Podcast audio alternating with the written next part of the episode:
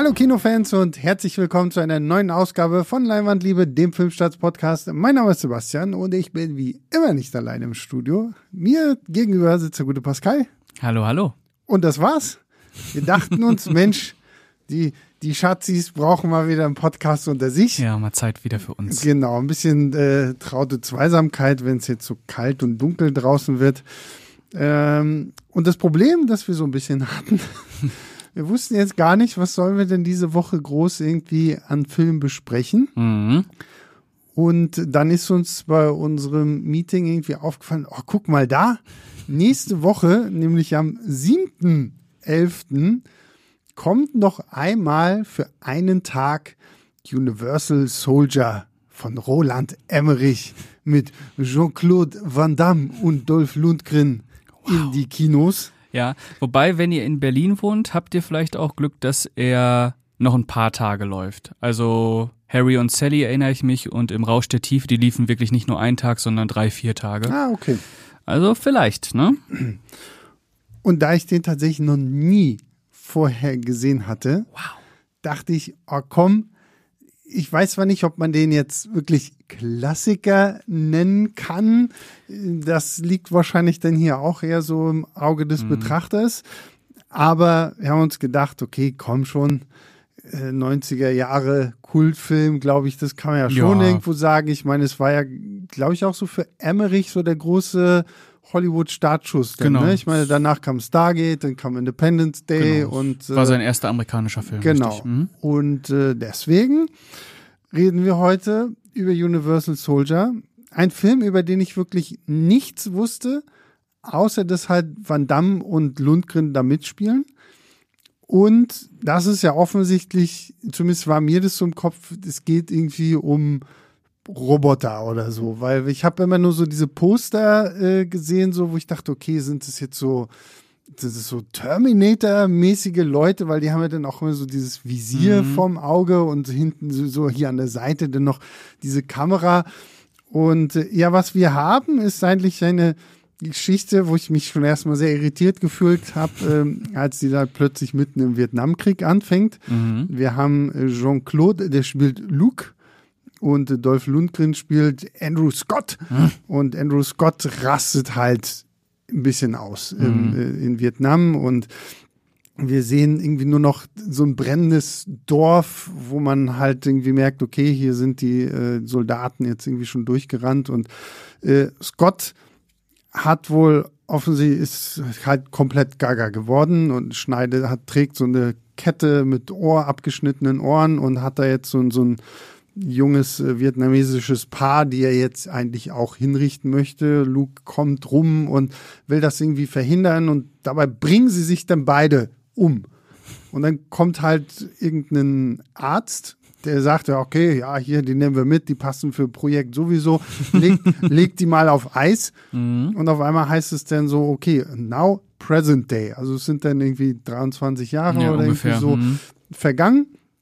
Und auf einmal gibt es halt das Projekt Universal Soldier, so Kampf, eine Elite-Kampfeinheit, die wir dann auch direkt bei ihrem ersten Einsatz äh, bei so einer Geiselnahme Mhm. an einem Damm zu Gesicht bekommen, wo ich schon gedacht habe, so, boah, geil, geil muss es gewesen sein, diesen Film damals noch irgendwie so im Kino geguckt zu haben. So müssen wir gleich noch drüber reden. Ja, ich finde das krass, wie, wie, was für eine Weite man irgendwie einfach hat. So, das sind schon so. Das, das ist dieser Hoover-Damm, der ja ganz oft genutzt wird. Und der ist ja, das ist, ist ja einfach Sieht bahnbrechend, sieht das sehr, ja aus. Ja. Sehr cool aus. Und äh, ja, dieser Einsatz funktioniert super. Und dann haben wir natürlich, wie sollte es anders sein, in den 90er Jahren brauchen noch eine taffe Reporterin, Veronica, Veronica. gespielt von Ellie Walker, die jetzt hier plötzlich herausfinden oder herausfinden möchte, was es mit diesen Universal Soldiers auf sich hat.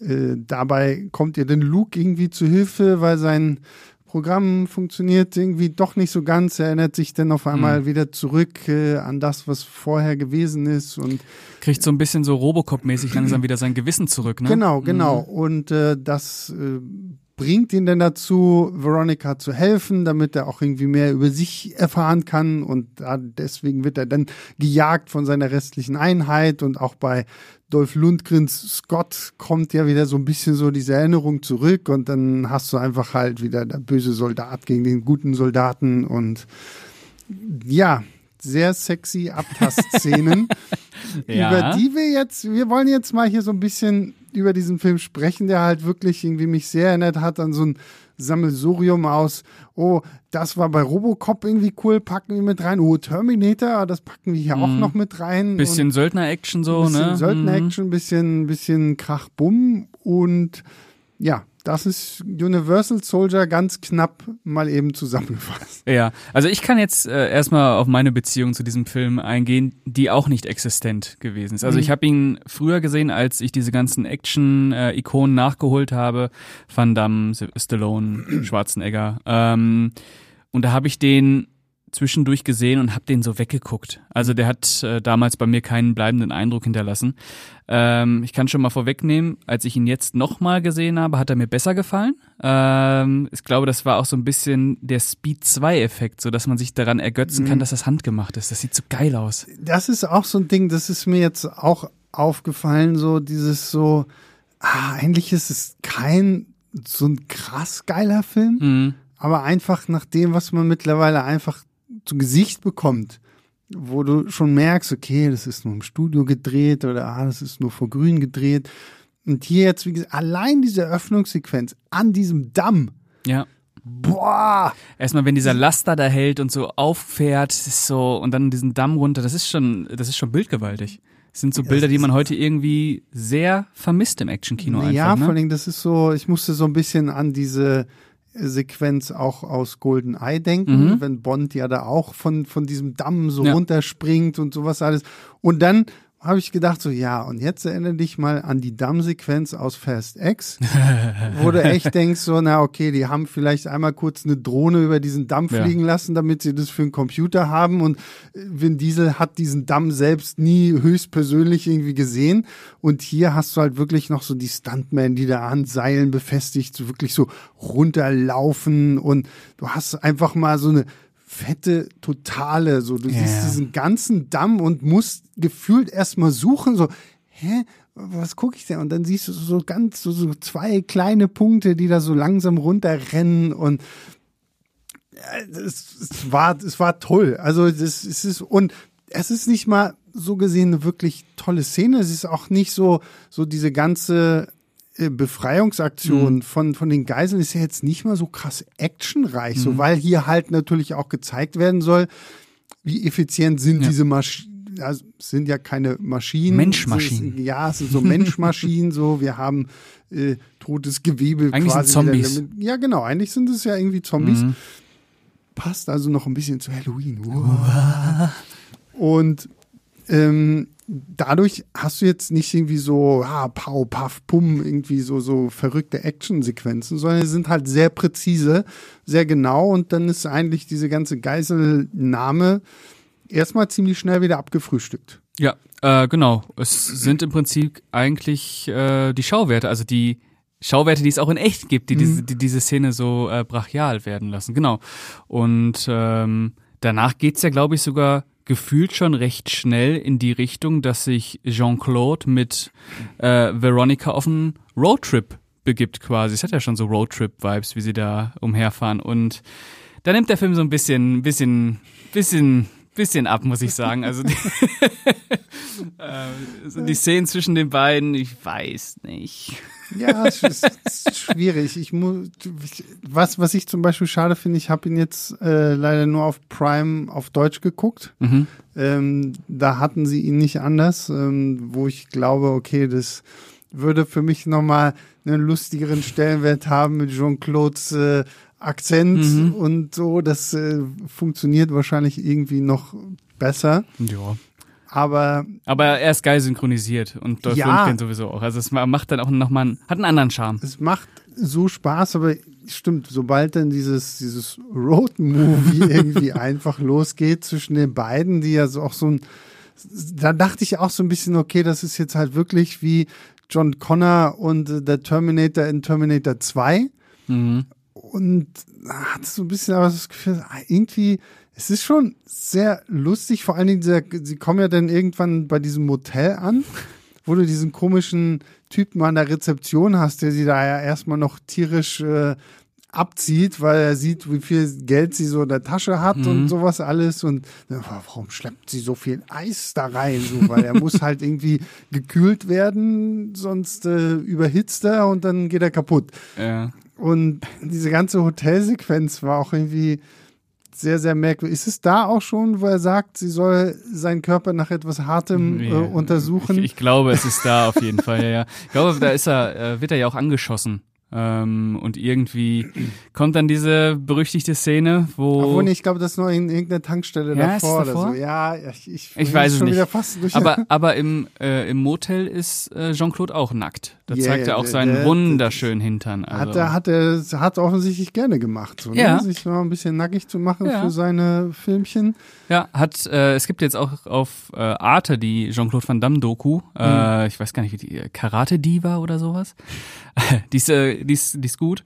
Und ähm, ich glaube, es war in Kickboxer. War das Kickboxer oder war das Street Tiger? Ich weiß es gar nicht mehr. Einer von den beiden Filmen, da hat er nämlich spontan sein Handtuch fallen lassen und der Regisseur des Films hat gesagt, allein das hat 100.000 Kopien mehr verkauft von diesem Film. Ähm, und so hat sich der Emmerich auch gedacht, mach noch mal. Mach nochmal. Ich muss ja gestehen, äh, was Jean-Claude Van Damme angeht, bin ich ganz, ganz schlecht. Ne? Also da bin ich wirklich raus. Ich habe, weiß nicht, Van Damme war nie so, war nie so in meinem Spektrum. Ich war halt wirklich, ich war hauptsächlich eigentlich Ani. Mhm. Irgendwann ist dann natürlich irgendwo Stallone mit dazugekommen.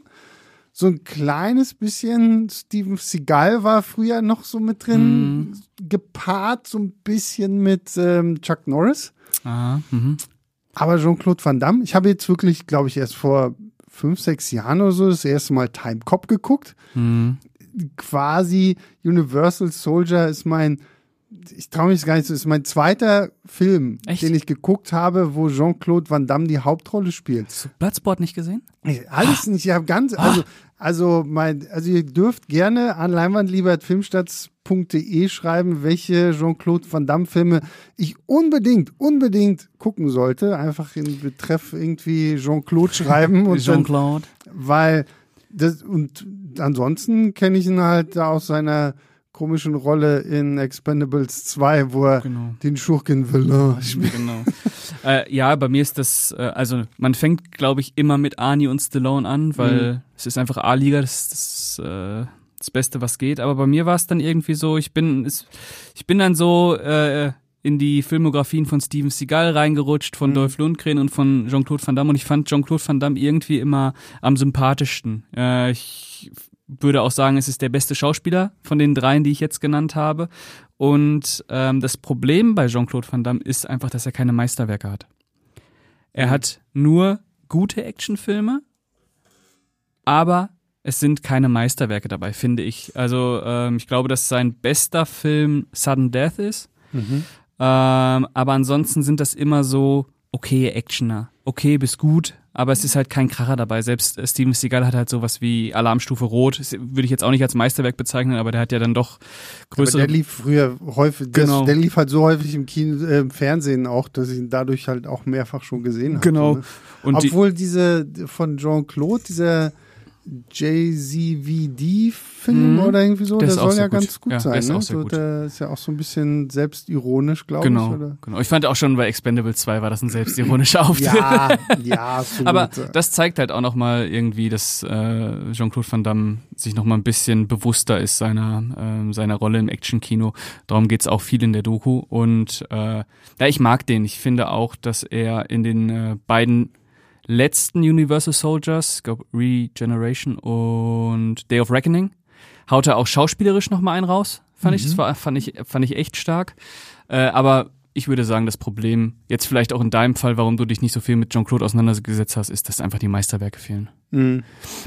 Obwohl es natürlich so Street Fighter und Bloodsport, Genau. so, die sind natürlich so, so Kult Genau, die sind Kult. geworden, aber Wenn du sie dir anguckst, so doll sind die nicht. Ja, ja, ja, ja. Ja. Ich kenne zumindest diese eine äh, diese eine Szene aus Street Fighter, glaube ich, ist es, wenn er da irgend so eine komische Rede hält, die wird ja sehr, sehr häufig auch irgendwie ähm, auf den Arm genommen, weil gruselig, schlecht und keine Ahnung was so. Ähm, ja gut, ja. Aber kommen wir zurück zu Universal Soldier und äh, ich fand sie zumindest schön, dass sie versucht haben, halt immer auch so ein bisschen witzig zu sein. Halt dieses so, ja, untersuche meinen Körper nach etwas Hartem und auch, der, er steht ja quasi breitbeinig, komplett nackt vor ihr, sie steht hinter ihm und dann spürt sie ja etwas Hartes. äh, nur nicht da, wo wir jetzt vielleicht alle denken könnten, sondern irgendwo hinten an seinem Bein. Mhm. Das fand ich auch so geil, dass sie sich dann auf einmal einfach so von überbeugt und dann so zwischen seine eigenen Beine, so, sie unterhalten sich zwischen seine Beine. So, ja, so. Durch, sein Bein, durch, durch seine Beine hindurch. Das ist ein ganz weirdes Bild irgendwie. Das ist super komisch, weil du dich in dem Augenblick fragst, du so, hä, wir, das ist doch jetzt voll Faker. Und dann erinnerst du dich, ja, okay, das ist der Typ, der hier krasse Spagat und keine Ahnung was hinkriegt und der wird sich auch so von überbeugen können, dass er dann ja. mit äh, der guten Ellie Walker durch die Beine durchsprechen kann so und fand ich fand ich ich musste irgendwie die ganze Zeit daran denken, dass er gefühlt zu der Zeit so jedes Bond-Poster daraus bestand, dass du so diese schönen Frauenbeine mhm. als Dreieck hattest und dazwischen war dann, und hier hast du halt so das Gegenstück. Der Jean-Claude gibt seine Beine und äh, quasselt hier dann irgendwie so. Es war irgendwie eine herrlich absurde Sequenz, die irgendwie, die zumindest charmant gewesen ist. So, so. Ich hätte auch gar nicht damit gerechnet, dass in diesem Film dann doch so, so ein paar leichtere Momente mhm. irgendwie äh, zugänglich sind, auch später, wenn sie da in diesem in diesem Diner sind, mhm. wo er ja erstmal irgendwie gefühlt die halbe Küche leer frisst. und dann kommt die Kellnerin und sagt, ja und, kannst du zahlen? Ich, so, ich kann nicht zahlen. Aber ich habe Hunger. Ich habe gar keine Auto. ja, und dann äh, kommst du zu der, zu der Schlägerei, ne? Ja, wo auch, genau. wo auch sein, sein Kick äh, genau, genau. Schön da, ja, ja, kann, ne? da, ja, ja. Da, da merkst du den Jean-Claude, den man irgendwie so im Kopf hat, wenn man an Jean-Claude Van Damme denkt, abgesehen natürlich von ich mache überall irgendwie Spagat. mein, mein Split und mhm. uh, ich mhm. zeige euch, was ich so drauf habe. So. Obwohl, ich habe gelogen. Ach. Ich kenne ich kenn noch einen, ich kenne noch einen ähm, Jean-Claude, fällt mir gerade jetzt wieder ein, dass, ähm, ich weiß aber nicht, wie der heißt, der spielte so einen Fremdenlegionär. Der Fremdenlegionär. Ach, na Mensch.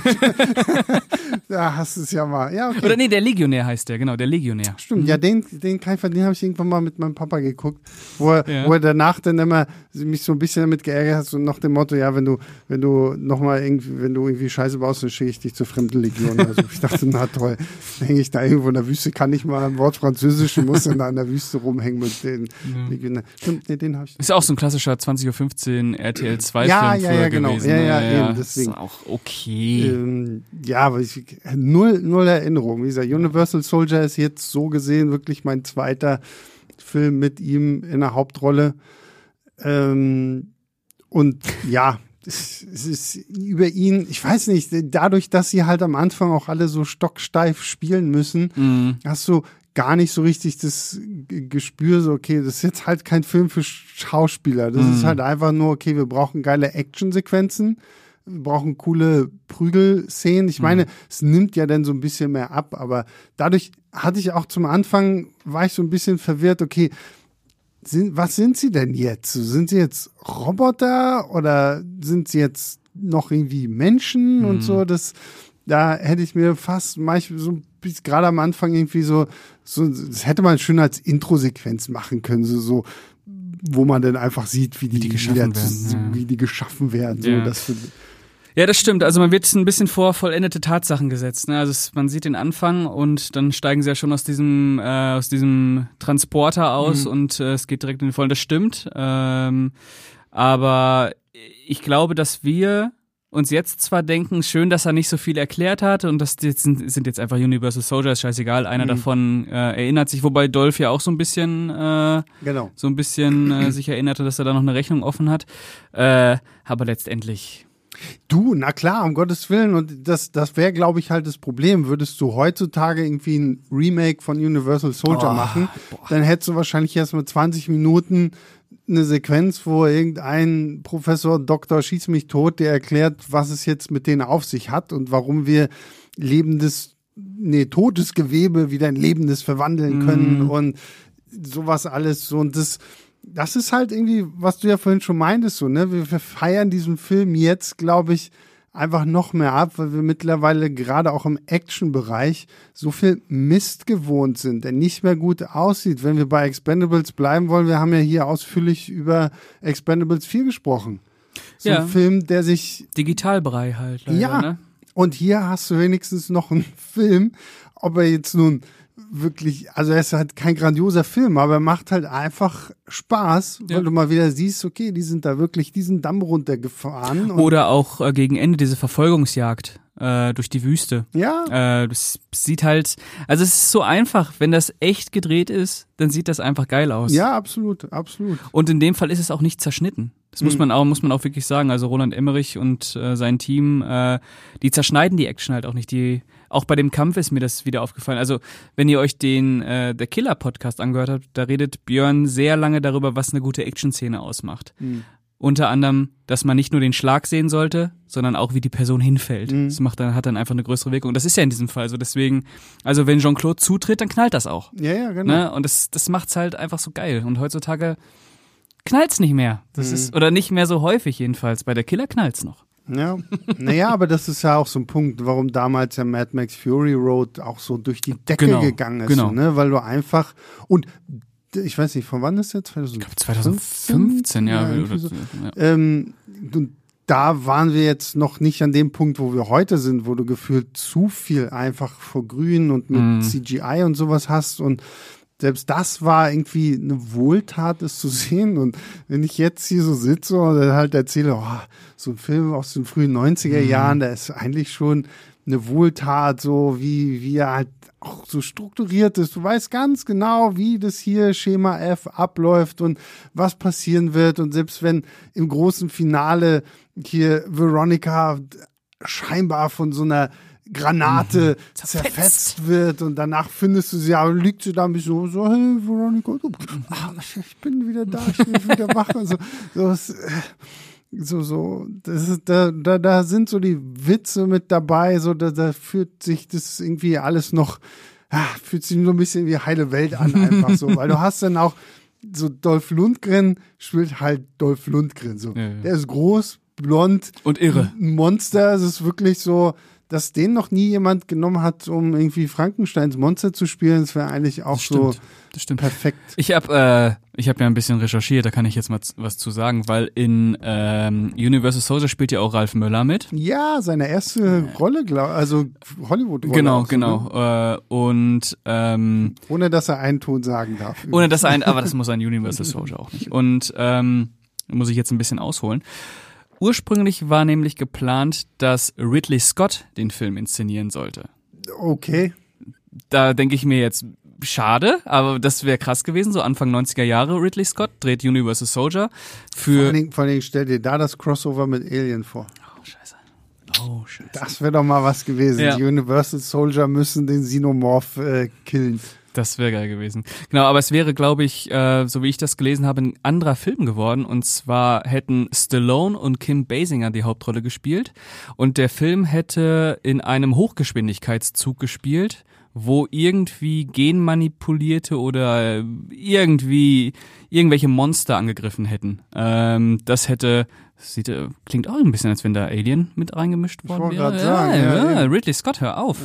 Aber äh, daraus wurde nichts, weil Ridley Scott wollte ein Budget von 90 Millionen und der hat ja jetzt 23 Mhm. Millionen gekostet. Und die Produktionsfirma, dieses Carol Lock Carolco Pictures, Carolco Pictures, die äh, Terminator 2, Rambo, bla bla bla und Mhm. dann mit die Piratenbraut äh, leider dann Oh ja. äh, alles äh, beenden mussten. Ähm, wollten das nicht und haben dann äh, versucht, ähm, den guten, wie heißt er denn jetzt nochmal? Das habe ich mir natürlich nicht aufgeschrieben. Andrew Davis, Regisseur von Auf der Flucht, der in Auf der Flucht gibt's auch eine tolle Hoover-Damm-Szene, Oh ja, stimmt. ähm, der das dann letztlich auch nicht machen wollte. Und dann ist Roland Emmerich gekommen. Und Roland Emmerich hat das natürlich äh, bestens genutzt, seine Chance, und hat äh, Van Damme und Lundgren reingeholt. Ähm, genau, was wollte ich jetzt sagen? Ach ja, so, das Und zwar sollte Dolph Lundgren in Gladiator die Rolle von Ralf Möller spielen ursprünglich.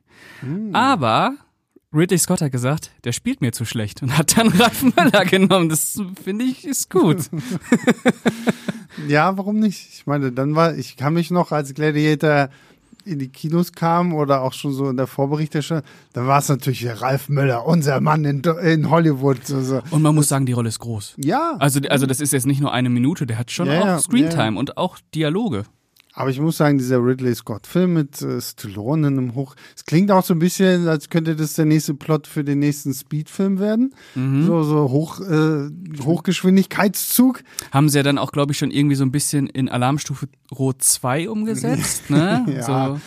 Ah, Aber, ja. aber ich meine, so dieses, dieses Zugthema ist ja ganz interessant, weil ich meine, du hast trotzdem so diese Geschwindigkeit, die du zeigen kannst, dann hast du diesen begrenzten Raum. Ich Mhm. meine, wie viele Filme kennen wir mittlerweile, wo es irgendwie im Zug hier Snowpiercer oder Ja. Train to Busan und so. Also Ja. es gibt ja genügend Sachen, wo du Bullet das Train. gut aus, stimmt, Bullet Train, wo du Und, das und, gut und. ausnutzen kannst. Ja, ist eigentlich ein geiles Setting. Und so mit Ridley Scott und Stallone und Kim Basinger, Mhm. äh, warum nicht? Aber gut, wir haben jetzt halt Universal Soldiers so, wie wir ihn jetzt hier haben. Und das ist auch gut. Und das ist auch gut. Und jetzt, ich, also böser Ridley, weil Dolph Lundgren, ich mag irgendwie, irgendwie fängt Dolph Lundgren mehr und mehr an mir ans Herz zu wachsen. Und ich weiß nicht so richtig, warum. So, so jetzt so, die letzten Sachen, so die ich mit ihm gesehen habe, ich finde, ah, na Mensch, eigentlich. Äh, Hat so ein bisschen so einen treu doofen Bernardiner-Charme irgendwie, ja, ne? ich weiß auch nicht so. Das ist so, vor allen Dingen, ich weiß noch, ich glaube, mein erster Film mit ihm war halt wirklich Rocky 4, wo du ja, da ist er ja einfach der menschliche Terminator. Mhm. Und so, so, aber jetzt. Auch schon irgendwie ein Universal Soldier, ne? Ja, genau. Und der ist auch irgendwie, ich weiß nicht, der hat jetzt auch nicht so viel, dem hätte ich auch ein bisschen mehr noch gewünscht. So. Mhm. Mittlerweile hat man das Gefühl, okay, er ist halt der Typ bei den Expendables. Ja. Und, ähm, hier, hier darf er ein bisschen aufdrehen, ein bisschen Ja. durchdrehen und halt so den klassischen Schurken einfach rauslassen, wo du von Anfang an weißt, ja, okay, der ist total gaga im Kopf und der ist jetzt halt so, wie er ist und der sammelt seine Ohren und äh, will dich kaputt boxen. Ja, das, das reicht ja auch. Ja, na ne, das reicht einfach. Wobei ich, ich, ich frage mich da immer in solchen Fällen wie Dolph Lundgren, ob es da nicht für mehr gereicht hat oder ob er auch selber gesagt hat, so, das ist jetzt meine Nische. Ich weiß, da kriege ich meine Angebote. Ich drehe im Jahr meine vier, fünf Filme. Da kommt vielleicht einer von ins Kino. Und das reicht mir. Das reicht mir so, um mich als Marke aufzubauen. Bei Van Damme ist es ja letztlich so gewesen, der hat einen großen Vertrag von, entweder von, von Warner oder von Universal angeboten bekommen. Vier Filme. 12 Millionen haben sie ihm geboten und das war so die Phase, wo er schon so extrem drogenabhängig war, dass er versucht hat, die auf 20 Millionen hochzuhandeln. Und dann haben sie abgesagt und dann, also die wollten ihn wirklich als neuen Stallone und Schwarzenegger aufbauen. Also die haben ihm wirklich vier Filme angeboten, 12 Millionen. Der hat gesagt, nee, nur für 20 Millionen. Und dann ist die Karriere ja Mitte der 90er war es vorbei und er extremst drogenabhängig, also wirklich richtig schlimm drogenabhängig. Ähm, wer weiß, wie das gelaufen wäre, wenn er da wirklich diese vier Filme gemacht hätte. Ich weiß ja nicht, was da vielleicht auch bei gewesen wäre, was letztlich dann irgendwie Ani oder sonst irgendwer gemacht hätte. Aber bei, bei Lundgren weiß ich nicht, ob es da für mehr gereicht hätte oder ob es halt einfach so. Also er hat ja Charme. Ja, ne? ja, Er hat Charme, aber ähm, hat so, so diesen, diesen wuchtigen Charme. Ich weiß nicht, ob da noch irgendwie Ja Facetten gut, rauszuholen wahrscheinlich, wären. wahrscheinlich war es auch irgendwie so, so ein bisschen so, vielleicht ist ihm da blöd gesagt auch Ani zuvorgekommen, so als, okay, ist jetzt kein äh, US-Amerikaner, der kommt aus Europa irgendwo, spricht mit so leichtem Akzent, ist ein großer blonder Hühne irgendwie Mhm. so. Na, das haben wir ja jetzt schon mit Ani, da brauchen wir jetzt nicht noch einen zweiten irgendwie so. Ne? Das ist wahrscheinlich auch so dieses Alleinstellungsmerkmal dann nicht mehr ganz so gegeben. Das stimmt. Und das Alleinstellungsmerkmal damals im Vergleich zu Stallone und Schwarzenegger, das hatte Jean-Claude Van Damme. Genau, ja. Also der war sehr attraktiv, Mhm. also wirklich sah sehr, sehr gut aus, war super athletisch. Ja. Ähm, das Ja, und auch der hat halt so diese Gelenkigkeit Genau. mitgebracht und Ja. halt wirklich so die ganzen Moves. Stell dir mal bitte vor, Ani versucht irgendwie so einen so einen Roundhouse-Kick irgendwie zu machen oder Ja. sonst irgendwie was so. Das wäre ja grandios in die Hose gegangen oder hätte ihn wirklich so an äh, Seil, nichts gegen Ani, um Gottes Willen, ich liebe den Mann. Ich finde, Ja. der, der ist wirklich Der ist heilig. Der ist, der ist wirklich ähm, äh, cooler Typ. Ja. Aber so, das ist halt einfach nicht seine Art von, von Action Nein. gewesen. So, Nein, ne? Er muss Der war die halt, Dampframme. Genau, er ist, war die Dampframme. Stallone ist ja so ein bisschen, okay, ich, ich bin so der Boxer, der, der, der Sportler, Mhm. so ich, ich, er ist ja auch nicht so, so wuchtig wie, wie, wie Arnie. Mhm. Da hast du halt so einen Van Damme, so ein bisschen kleiner, ein bisschen drahtiger, ein bisschen wendiger, kompaktiger. so, ja, genau. Und äh, halt nicht so dieses äh, Bodybuilder-Überding, so, obwohl er trotzdem natürlich, wenn der hier schön nackend äh, vor der Ellie Walker steht, dann denken wir auch, hm? ja. Ja, ja. Äh, Und es wäre halt auch mal ein Actionstar gewesen, der, wie gesagt, eben so gut ausgesehen hätte, dass man ihm auch die romantischen Passagen abgekauft hätte, Das erst stimmt, mal ja, so, ja. ne? Äh, aber ja, kam leider alles ein bisschen anders. Ja, gut, aber trotzdem hat man hier jetzt, äh, hat man einen unterhaltsamen Film. Also Universal Soldier, ich, ich bin erstaunt, dass, äh, wie viele Fortsetzungen gibt's da? Also, es gibt zwei für das US-Kabelfernsehen, wo ein gewisser Matt Battaglia äh, die Hauptrolle gespielt hat. Und dann gab es 1999 die erste Kinofortsetzung. Und ich weiß gar nicht, ob dann auch noch ein, im Kino ein Teil 3 kam oder ob dann direkt schon die von John Hames kam. Aber es gibt auf jeden Fall einige. Äh, nicht so viele, wie man vielleicht immer denkt. Und die sind auch nicht so schlecht, wie man oft denkt. Ähm, aber es hat auf jeden Fall ein Franchise ausgelöst. Ja, wundert mich eigentlich wirklich, dass äh, bis heute noch nichts irgendwie Reboot. Ich glaube, es war ja mal was geplant, ne, dann ein Reboot draus äh, zu machen, aber Mit Sicherheit. Also dieser Day of Reckoning, der kam 2012, immerhin. Äh, aber ich könnte mir vorstellen, dass das ein Stoff ist, den man nochmal äh, aufwärmen könnte, klar. Also es liegt ja schon in der, im, in der Natur der Sache, dass man das immer wieder bringen kann. Und ein guter Universal Soldier Film von einem heute fähigen Actionregisseur. Es ist natürlich alles aus, austauschbar, tausendmal gesehen, aber wenn's knallt, knallt's. mh, ja, Tom Cruise muss ran. Ja, Tom Cruise mit, muss mit ran. Christopher McQuarrie und dann machen sie den Universal Soldier. Hast du gelesen mit Christopher McQuarrie, äh, Sicario 3?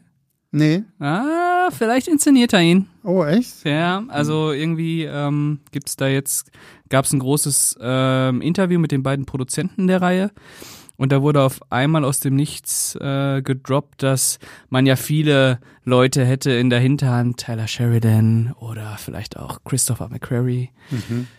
Das wäre natürlich krass. Ich muss gestehen, ich habe nicht mal den zweiten gesehen. Taugt da was? Also der ist nicht mehr so gut wie der erste. Ist natürlich der erste ist Denis Villeneuve, ist klar. Mhm. Äh, ich mag den zweiten aber auch so als ruppigen äh, Actionfilm. Einfach ist einfach so ein Asi-Actioner mit so äh, mit so toxischen Männern, die nur töten können. Mhm. Ähm, Del Toro und ist da irgendjemand Josh noch? Brolin, Ach, Josh Brolin, ja, ja, stimmt. ja. Josh Brolin, äh, Benito del Toro äh, und die beiden sind halt, Mhm.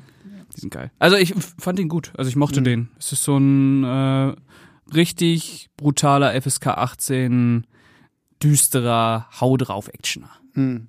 Ja. Konvoi in die Dunkelheit. Na, muss ich noch mal gucken, so. Ich ähm, weiß nicht, da, so, so bei solchen Sachen, so, oh, Teil 2 zu dem, so, hm, wenn ich mir denke, ja, da, der erste Film ist ja eigentlich schon gut genug. Klar, es ist natürlich hier mit dem ganzen so Drogenhandel Mexiko und so, Mhm. das kann sehr ewig ausbauen und ausweiten. Ähm, Ja, sie, äh, sie machen auch so ein bisschen das, was ich nicht so mochte, ist ja Benicio del Toro im ersten Teil ist ja dieser eigentlich nur auf Rache aus, er ist ja nur dabei und im zweiten Teil muss er sich halt auch noch um, um ein Kind kümmern. Also das, was man so kennt. So, ah. Aber der Film ist äh, trotzdem, der ist sehr stimmungsvoll inszeniert. Dieser Stefano Solima ist ein hervorragender Regisseur. Der knallt. hm, Und er ist okay. schön düster, der knallt. Ja, muss ich, äh, muss ich mir mal, muss ich mir mal gönnen. Ja, guck, guck erst mal meine Filme. Ich weiß gar nicht, was du noch von mir hast. Also Hab den? Friedkin auf jeden Fall. Was habe ich denn? Ich habe noch zwei Friedkins von dir. Echt zwei? Du hast Sorcerer? Sorcerer habe ich noch und ich habe schon wieder vergessen. Heute, ich, heute Abend gucke Hast ich. du Cruising noch? Nee, Cruising nicht. Nee, ne? Cruising hast den Cruising hatte ich tatsächlich selbst. Ah, Den, okay. den, ähm, Ich weiß, ich weiß ehrlich gesagt ich, ich nicht. schreibe dir das heute Ja, Abend. mal. schreib mir Also mal, das, ähm, würde mich mal interessieren, was du da seit Monaten hast. Ich wollte gerade sagen, ja, ich habe ich habe sehr, ich habe auch noch von, von Hardy ähm, zwei Filme. Auch schon wieder. Ach hier, Reanimator und Reanimator 2. Hm, sehr gut. Und von dir hatte ich ja jetzt letztens, habe ich zumindest äh, ordentlich schnell geguckt, Master Garden. Der muss natürlich auch sofort rein. Der ja, muss aber- natürlich sofort rein, obwohl ich ja, ich meine, wir, wir driften jetzt ab, aber ich glaube, so viel kann man zu Universal. Soldier jetzt dann auch nicht mehr sagen. Fand ich nicht mehr ganz so stark wie, wie die ersten beiden. Also Paul Schrader, äh, Pascals Lieblingsregisseur, wenn das jetzt hier einige, die mithören, die kennen das ja, hat ja, ich nenne es die einsame Männer mit Geheimnissen-Trilogie. Äh, mit First Reformed fing es ja an. Da haben wir Ethan Hawke Ja. als äh, Priester. Mhm. Dann haben wir äh, Card Counter mit äh, Oscar Isaac als ehemaligem Folterknecht von Abu Ghraib. Ja. Und äh, dann, nee, nicht Abu Ghraib. Äh, äh, Quatsch. Äh, hier, ne? Ja, Folterknecht. Äh, egal, ihr wisst schon. aber ist doch Abu Ghraib, oder? Ist es? Ja, Keine Ahnung. ja, Ja, so, schon. gut. Ähm, und jetzt haben wir halt Master Gardener Joel Edgerton als äh, ehemaligen White Supremacist, der Mhm. jetzt zum Gärtner geworden ist. Und hat mir irgendwie so ein bisschen was gefehlt. Ich weiß auch nicht. Ich, weil ich habe letztens so drüber nachgedacht, was ich irgendwie sehr spannend gefunden hätte, weil in diesem Film spielt ja auch Sigourney Weaver mit, die eine sehr merkwürdige Witwe spielt, die ja diesen Master Gardener bei sich angestellt hat, ja auch irgendeine Form von körperlicher Beziehung zu dem hat, so, wo man aber auch irgendwie erkennt, okay, es basiert rein auf der körperlichen Ebene. Dabei muss sie aber wohl ja wissen, was mit seiner Vergangenheit auf. Da hätte ich es tatsächlich irgendwie spannend gefunden, glaube ich, wenn man ihre Rolle weiter ausgebaut hätte, um so ein bisschen mehr, weil dann ist ja die Geschichte eigentlich so, zu diesem Master Gardener kommt dann die Großnichte von dieser Witwe, gespielt von Quintessa Swindell, die er jetzt so ein bisschen unter seine Fittiche nehmen soll und in die verliebt er sich, weil er so ein bisschen auch dann ihr hilft bei ihrem Ex-Drogentypi da. Da hatte ich gedacht, so, okay, es wäre, glaube ich, also ich hätte es vielleicht spannender gefunden, wenn man die Rolle zwischen dem Gärtner und der Witwe Mhm. noch ein bisschen stärker ausgebaut hätte, um dann quasi die Großnichte mit reinzupacken. Ähm, ja, also es ist auf jeden Fall, muss man sagen, es ist auf jeden Fall von den drei neuen Shradern der, der die meisten Leerstellen hat, auf jeden Fall. Es wird viel nur angedeutet. Also die Figur von Sigourney Weaver ist ja ganz eindeutig äh, ein äh, an die Sklaverei angelehnt, auch Genau, mit, ja, ja. Äh, und sie hat ja immer noch diesen Rassismus auf jeden Fall, den er ja irgendwie abgelegt hat, außer von seinem Körper, das möchte er ja nicht. Äh, aber ja, es ist auf jeden Fall ein Film äh, mit vielen Leerstellen und der hat nicht diesen Punch, den First Reformed und Card Counter haben. Ähm, aber ich fand den trotzdem erwartungsgemäß grandios, aber als so ein sehr äh, sanftes Alterswerk fast schon. Also der, der Film, ich würde jetzt nicht unbedingt sagen, dass es ein Liebesfilm ist, aber er geht ja schon sehr in diese Richtung und er hat ja auch so ein fast schon, also in anderen Filmen wäre das ein kitschiges Ende gewesen, die letzte Einstellung, aber in diesem Fall ist es ja so etwas, also er, er schafft es immer, dass es noch so was Wahrhaftiges ist, weil er sich dann, glaube ich, doch immer noch sehr auf so einer intellektuellen Ebene aufhält. Äh, aber ich, ich verstehe, was du meinst. Also ich fand ihn auch nicht so gut wie die beiden ähm, Vorgänger, also First Reformed und Card Counter, aber ich fand den immer noch sehr stark, weil er so dieses Subtile so ab, absolut also, perfektioniert. Also tolle Bilder. Joel Edgerton ist brillant. grandios. Ja. Äh, Quintessa Swindell auch sehr, sehr gut. Äh, Sigourney Weaver mir persönlich einfach ein bisschen zu wenig. Mhm. Ähm, ja, Alterswerk, wo du es jetzt gerade sagst, lass uns mal so ein bisschen zum Universal Soldier zurückkommen. Wir können ja noch ein bisschen über den guten Roland Unsere Rolle. äh, Rolle. Mhm. Ähm, wie, stehst du denn so allgemein eigentlich zu dem guten Herrn Emmerich? Also, also Roland Emmerich war damals, als ich angefangen habe, Filme zu sammeln, natürlich ein großer Name, weil wenn man so mit zwölf anfängt, Filme zu sammeln, will man Spektakel haben. Hm. Und äh, ich weiß, dass ich früher sehr, sehr oft Independence Day gesehen habe. Ich habe sehr, sehr Das habe oft. ich dreimal im Kino geguckt. Ah, ich habe einmal Teil 2 im Kino geguckt. Ah, ja, ja. Den, den guckt man auch nur einmal und danach nie wieder. Ja, wenn ich den damals im Kino, also war ich mit vier, fünf, äh, wäre ich Ja. da wahrscheinlich aus dem Sitz geflogen. Aber ähm, Genau, ich habe der Patriot auch sehr, sehr oft gesehen mit Mel Gibson. Mhm. Ähm, den finde ich auch immer noch nicht verkehrt. Äh, Der war, der war ganz genau. gut mit Heath Ledger auch. Heath als Ledger als sein ne? Sohn, Ja, ja. genau. Und ich finde auch, das ist auch so ein grandioses Ausstattungskino einfach, der auch wieder so Bilder hat, wo du dir so denkst, wow. Weißt du, wora- woran ich jetzt erkenne, dass ich selbst der Patriot halt damals noch in meiner Frühphase, das Einzige, woran ich mich aus diesem Film noch erinnern kann, Okay. ist diese, weil da hat irgendwie so das halbe Kino, was natürlich nur so mit pubertierenden Jungs und Kerlen irgendwie voll war, gegrölt und gejohlt. Es gibt doch den, natürlich diese große Schlachtensequenz. Und dann hast du irgendwie einen Soldaten, der läuft vom Bild äh, von links nach rechts. Von rechts kommt die Kanonenkugel Und reißt das Bein ab. Nee, reißt ihm den Kopf, aber Ach, es ist doch Kopf. einfach irgendwie so bumm. Und Ah. dann siehst du, es ist halt ganz schnell gemacht so, und dann plump weg. So. Also, Ja, da gibt's aber, ich glaube, da gibt's auch äh, mit dem Bein abreißen. Also wenn du den mal wieder sehen müsst, möchtest, kann ich den mal mitbringen. Ich habe sogar den Extended Cut Hause. uh. Ja, ich muss bei- 30 Minuten mehr Gewalt. Ich muss äh, bei, bei Emmerich muss ich eh noch ein bisschen. Also, ich habe letztens mal wieder Stargate geguckt. Ah, den mag ich nicht so gerne. Na, doch, ich finde den okay. Also, ich, ich finde den ganz spaßig. Hauptsächlich eigentlich wegen James Spader. Und Ja. ich, ich mag so die Idee, die sie so dahinter haben. So, das ist so, finde ich, so, so hätte Indie 4 mehr mit den, den, mit diesem ganzen Sci-Fi-Alien-Scheiß umgehen sollen, weil hier versuchen sie das ja auch so ein bisschen äh, mit hier so fünfte Element mäßig Mhm. auch so so wir finden irgendwie was und es hat schon seit Präastronautik, ja genau ja. Präastronautik und Mhm. dann ähm, Stargate fand ich und ich finde es irgendwie immer noch so beeindruckend so dass ausgerechnet Stargate als Film denn ja so ein gigantisch großes Serien-Franchise aufgebaut hat. Ich meine, dieses Stargate One, Mhm. wo hier Mr. MacGyver dann ja noch äh, mitgespielt hat und Es gab auch Stargate Atlantis es und gab sowas? noch Stargate Atlantis und ich glaube, es gab noch ein weiteres Spin-off oder so, aber halt riesig. Und ich meine, allein die erste Stargate-Serie hat ja, glaube ich, zehn oder neun Staffeln irgendwie Okay. so. Also, das war ja groß. Ja, ja. Ich äh, hab das. Aber da, daran merkt man, dass die Idee halt grandios war. Ne? Genau, ja, äh, ja. Und dafür schätze ich ihn auch. Also ich mag, also es ist auch wieder so ein Film. Wahrscheinlich, wenn ich den gestern geguckt hätte, hätte ich mir gedacht, oh schön, Mhm. schön, sowas würde ich heute gerne mal wieder sehen. Aber als ich ihn das letzte Mal gesehen habe, war ich ein bisschen unterwältigt. Ähm, aber genau, also Independence Day, Der Patriot, was kam denn danach? Ähm, dann hat er noch 2012, äh, Day After Tomorrow natürlich. Stimmt, ja, mit ähm, äh, Jake Gyllenhaal. mit ja. Jake Gyllenhaal und Dennis Quaid, äh, 2000, äh, doch 2012. Ähm, ich habe, glaube ich, auch alle von ihm gesehen, außer seine Frühwerke. Also alle, die er gemacht hat, bevor er nach äh, Amerika gekommen Mhm. ist, die habe ich nicht gesehen. Ich glaub, Den einzigen, den ich nicht gesehen habe, ist dieser komische Shakespeare-Film.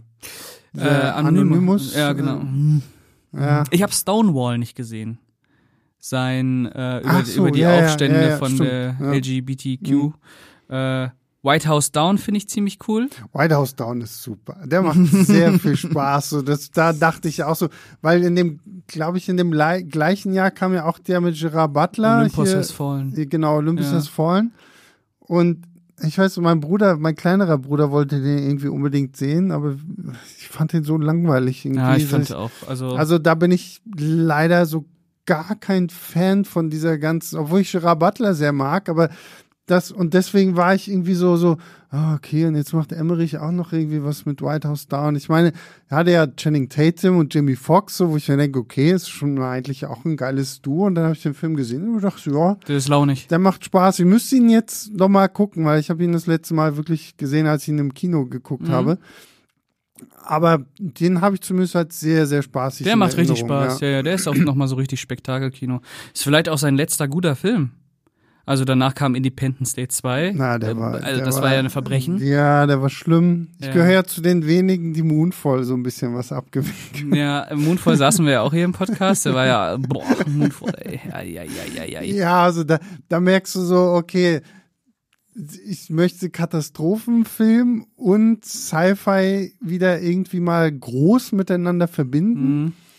Und dann so diese ganze Idee, die dahinter steckt, ist vielleicht nicht etwas, was Roland Emmerich machen sollte, sondern was, keine Ahnung, vielleicht in einem besseren Rahmen jemand anderes äh, vielleicht hinbekommt. Ja.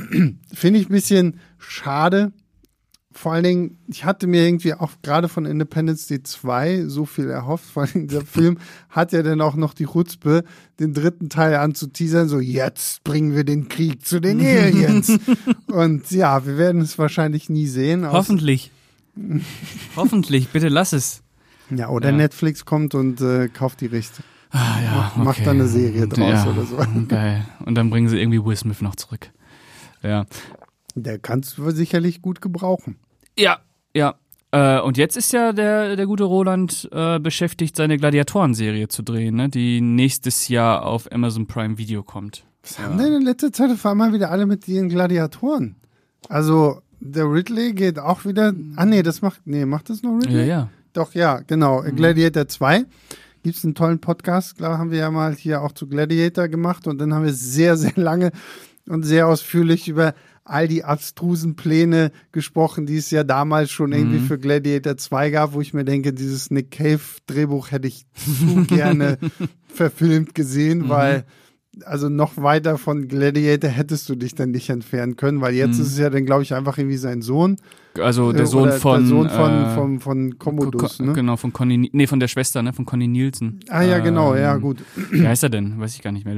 Äh, Lu, äh, Ah, Irgendwas mal. mit L, ja. Ja, Lu, Lu- Lucio? Lucius, Lu- Lucius, Lucius? Lucius, Lucius, ja, Lucius, ja. Der, glaube ich, gespielt ist das denn Paul Mescal? Ja, das ist Paul ne? Mescal. Und äh, Denzel Washington als Bösewicht. Äh, meine, klingt's- Pedro Pascal. Ah, Peter, Internet Daddy ist auch mit dabei. so, ja, klingt ja nicht schlecht so. Nein, aber, das kann schon gut ähm, werden. Aber es ist halt Gladiator 2. Ich weiß nicht, ob man den, ob das Vielleicht hätte man ihn einfach anders nennen sollen. So, ja, ne? Aber gut, das ist, römisches so dieses Imperium. Thema hatten wir jetzt auch schon so. Man, man nutzt es dann halt so ein bisschen als äh, Schiff mit aus, wie bei Exorzist Believer, so, Genau. ne? So, Wobei ich äh, im Gegensatz zu Exorcist Believer glaube, dass Gladiator ein guter Film werden könnte. ja. Gut, aber ich meine, es haben anfangs auch noch alle geglaubt, dass Exorzist Believer ein guter Film wird, weil, oh, es ist ja David Gordon Green und da hat uns ja eine tolle Halloween-Trilogie beschert. So, ich mir denke, ja, das soll sich zum Teufel scheren. mit, mit seinem komischen Seinem Scheiß. Mit seinem Scheiß da hier. So. Ich will nicht nochmal, dass jemand meinem lieben Pascal so das Herz bricht. Ja. So, so traurig und fassungslos habe ich dich noch nie irgendwie gesehen. das so, das, das war, ich habe ihn förmlich neben mir zerbrechen hören und sehen. So, so, das war, ne, das, das, das war gruselig. Nicht. Ja. Ja, ähm, genau. Also, ich habe auch Bock drauf auf Gladiator 2. Und vom guten Ridley kriegen wir ja dieses Jahr auch noch den guten Napoleon. Kommt ja auch Ja, noch. da bin ich, da wird sicherlich auch, weiß nicht, wird's dazu einen Podcast Dazu Da gibt's wird's einen Podcast. ne? Ja, das Ja, wird ja ja. auch so ein Brett werden wahrscheinlich. Da bin ich sehr, sehr gespannt drauf. Genau, im Kino dann irgendwie 160 Minuten und bei Apple dann die 4-Stunden-Version. Ach so, wirklich. ach, es gibt, ach, es ist auch wieder so eine Apple TV. Genau, ist so auch wie wieder Killers Apple. of the Ja. Flower Moon. Ach Ja. so, siehst Ja. du, das habe ich schon wieder nicht mitbekommen. Ich dachte, das wäre wirklich so eine reine. Nee, nee, das ist eine Apple-Produktion und äh, die haben wohl dem guten Ridley auch gesagt, mach deinen 4-Stunden Director's Cut, aber den veröffentlichen wir nur auf dem Streamingdienst. Ah, gemein. Ja, aber äh, gucken wir uns natürlich beides dann an, ne? Ja, na, aber hallo. Mhm. Aber da bin ich ja mal gespannt, so, weil. Das, Ja, um nochmal zurück auf Roland Emmerich zu kommen. weswegen sind wir nochmal hier? Irgendwann hat's mal angefangen mit Universal Soldier.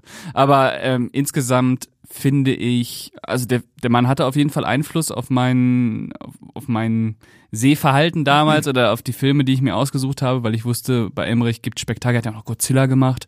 Godzilla damals auch ein Film, den ich äh, sehr gerne gesehen habe, als ich drei, als ich zehn, äh, zehn sag ich schon, ja, vielleicht doch zehn, ja, könnte sein. Als ich äh, sehr jung war, weil es halt auch irgendwie natürlich nichts mit dem Original zu tun hat, aber es ist halt auch Spektakelkino und der äh, Godzilla darf da auch mal ordentlich alles kaputt trampeln.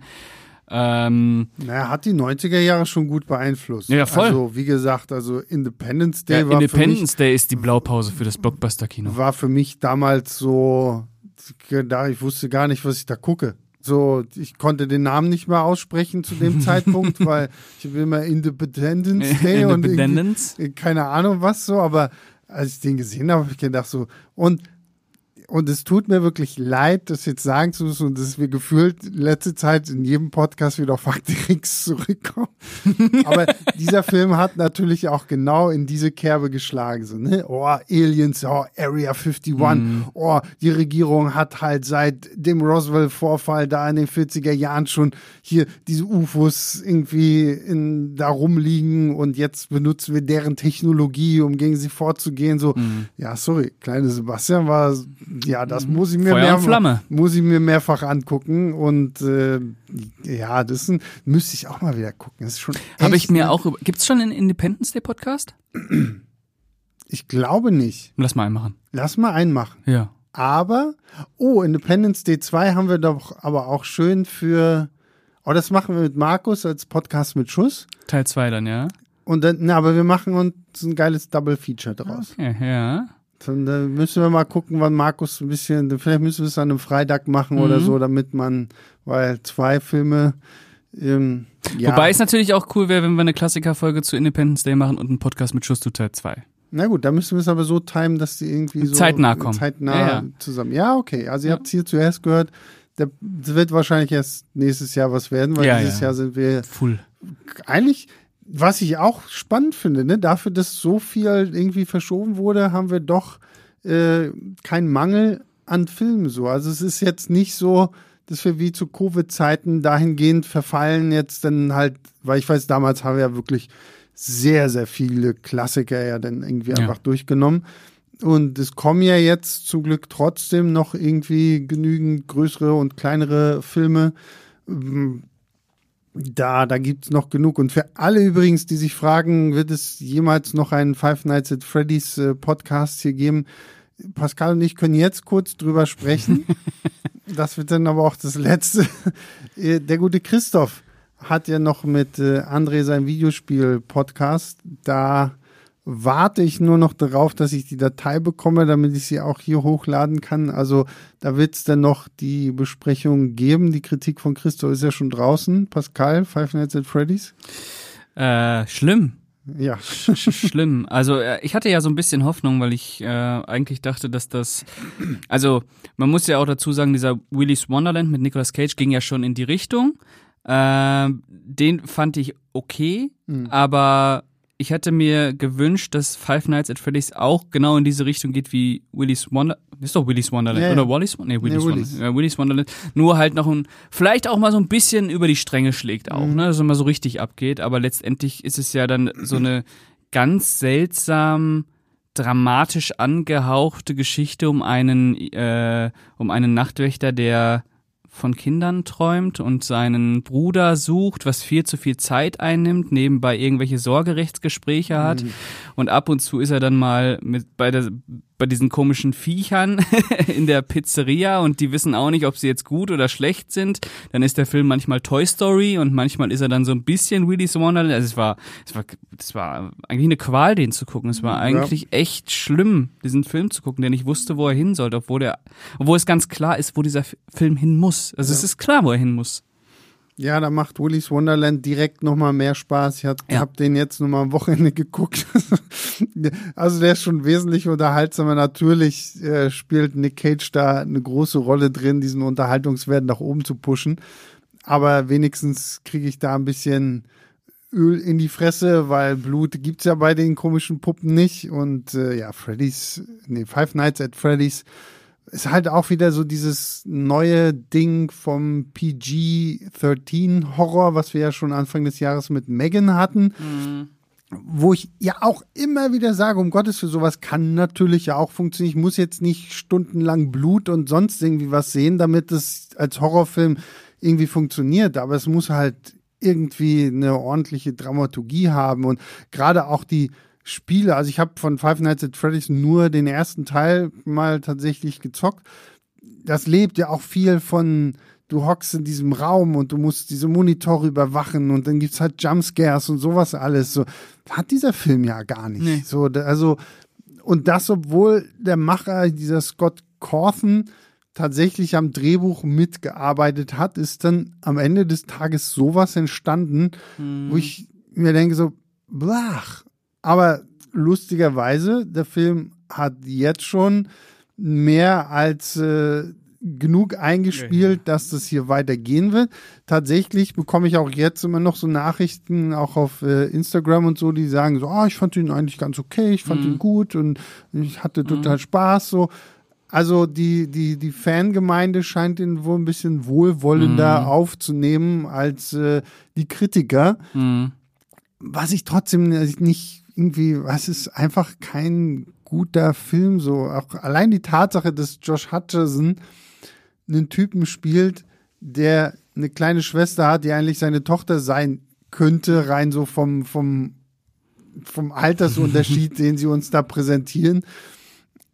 Ja, da sind so viele kleine Ja. Story-Sachen, die irgendwie nicht rund sind. Und da ist halt sowas wie Willy's Wonderland zum Beispiel einfach so ein Film, der sagt, okay, wir packen Nick Cage jetzt in so einen Raum mit acht Puppen und dann muss die alle irgendwie kaputt kloppen. Zwischendurch trinkt er einen Energy Drink und äh, spielt sexy an irgendeinem Flipper-Automaten, bevor der wieder anfängt rumzuboxen. So, Ja, ist auf jeden Fall reduzierter und daran, das hätten die wahrscheinlich auch bei Five Nights at Freddy's einfach machen müssen. Und ja, die wollten einfach noch eine Geschichte erzählen, was ja ganz oft ein Problem ist. Eine emotionale Geschichte. Ja, ja. Ja, das ist, äh, nee. Aber mal gucken, was äh, Christoph, gut, Christoph hat zwei Sterne von Ich fünf. glaube, der hat auch anderthalb gegeben. Ach so, von wem ist denn die Kritik? Äh, von irgendeinem Freien. Ach so, okay. Ach so, Ja. ich dachte, Christoph hätte die Nee, nee, Kritik das ist von, von jemand. Mm, Ja gut, aber was, was Christoph und äh, der gute André dazu sagen, das hört ihr ja dann noch ähm, in einem zusätzlichen Podcast. Wir, wir hoffen, den äh, relativ zeitnah nachliefern zu können. Mhm. So, zocken. Was zockst du denn gerade so? Äh, ich zock gerade Assassin's Creed, was du mir Ja. äh, ausgeliehen hast. Äh, und äh, finde das ganz nett, so abends mal so eine Stunde, zwei Stündchen, so ein bisschen durch Bagdad rum, rumhüpfen. äh, finde ich eigentlich ganz nett. Ich warte natürlich darauf, dass du mit Spider-Man durch bist. Ja, das, das, das Ding ist mit Spider, ich muss so ein bisschen auskosten. Ja, ja, ist Ich völlig in Ordnung. Außerdem, außerdem habe ich ähm, mich schlau gemacht. Es ist nicht so schwer, auf die 100% zu kommen. Ah, ja. Das heißt, das könnte meine vierte Platin-Trophäe äh, werden. mhm. Und äh, da dachte ich mir, das und es macht tatsächlich auch. Ich meine, ne, sorry Leute, wir hatten ja den Werbeteil, den wir schon mal im Podcast hatten. Das ist jetzt hier kein gekaufter Teil. Also ich finde das Spiel wirklich einfach grandios. Also es macht wirklich wahnsinnig, wahnsinnig viel Spaß. Ähm, es ist wirklich sehr, sehr geil. Mhm. Und ähm, Ja, ich habe auch äh, Bock. Wie gesagt, ich, ich warte, aber ich habe jetzt noch Assassin's Creed, da ich ja jetzt äh, auch nicht so viel Zeit zum Zocken habe insgesamt. Mhm. Ähm, und ich finde, Assassin's Creed kann man immer so schön abends mal eine Stunde anwerfen. Ja, das geht ja. Du hast ja auch keine Story irgendwie so, die Genau. jetzt großartig ist. Bei Spidey genauso. Also ich mache mittlerweile halt, weil ich weiß, okay, ich will alle Collectibles und alles, was wichtig ist für die 100 Prozent, mache ich halt erstmal das so. Obwohl bei Spidey die Story natürlich äh, auch äh, besser ist als bei Assassin's Creed so. Also es sind schon mehr Emotionalität da auch so mit drin. Dadurch, dass sie auch schön so die Stories aus dem ersten Spider-Man und von Miles Morales dann so mit weiter ausbauen, so Mhm. da denke ich mir, okay, das ist geil gemacht. So frage ich mich auch immer so ein bisschen, wie, wie kommt es, dass so viele von diesen Spielen so emotionaler erzählen können, als wenn ich mir jetzt halt zum Beispiel die ganzen MCU Spider-Man-Filme anschaue oder Mhm. so. so. Ich, ich, mag, ich mag die auch alle, um Gottes Willen, aber da denke ich mir so, okay, geil, so hier. Und vor allen Dingen, da zeigt man mir, wie es auch funktionieren kann, dass wir zwei Spider-Männer haben und halt noch so eine ganze Schar von Schurken drumherum. Ich meine, der erste Spidey hat uns die kompletten Sinister Six gegeben und sowas alles. Hier haben wir jetzt einen Craven, da wird sich Aaron Taylor Johnson dann nächstes Jahr sehr warm anziehen müssen, um an den Craven hier ranzukommen, weil der ist schon, der ist ein Biest. Der ist so ein richtiges Biest, aber Halleluja. Okay. Ähm, das, das haut ordentlich rein. Aber da bin ich trotzdem auch gespannt, was Sony aus dem Film macht, so, weil Aaron Taylor Johnson, glaube ich, könnte das schon gut hinkriegen. Das ist ein guter. Ja. Das ist ein guter, ja. Ja, ja. Ja, äh, genau. Wie gesagt, ich warte. ja, musste leider noch ein bisschen Ja, warten. alles aber- gut, alles gut. So, jetzt haben wir über vieles gesprochen, gar nicht mal so viel über Universal Soldier, aber doch ein bisschen. So, abschließendes Fazit vielleicht zu, zu Roland, Jean-Claude und äh, Dolph. Dolph, äh, Äh, mit Sternen dann direkt, ne? Ja. Äh, also ich würde sagen, das war ein äh, schöner, nostalgischer Ausflug zurück in die 90er, handgemachte Action. Eigentlich nichts Besonderes, guckt man so weg, kann man auch mit, mit einem Auge so ein bisschen weggucken, aber äh, der hat halt diese Schauwerte, wo du merkst, so, das, das ist echt, das Mhm. ist, kommt nicht aus dem Computer und äh, ich mag Jean-Claude äh, sehr, sehr gerne und würde deswegen drei von fünf geben.